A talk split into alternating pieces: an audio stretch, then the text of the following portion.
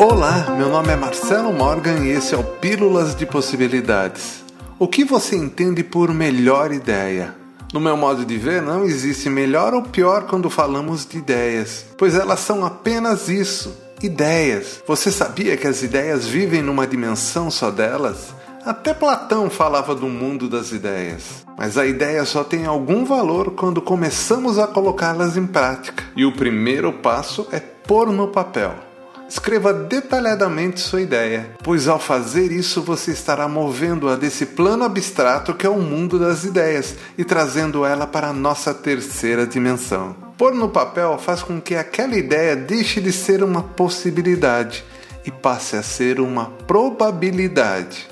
Gostou? Então mãos à obra.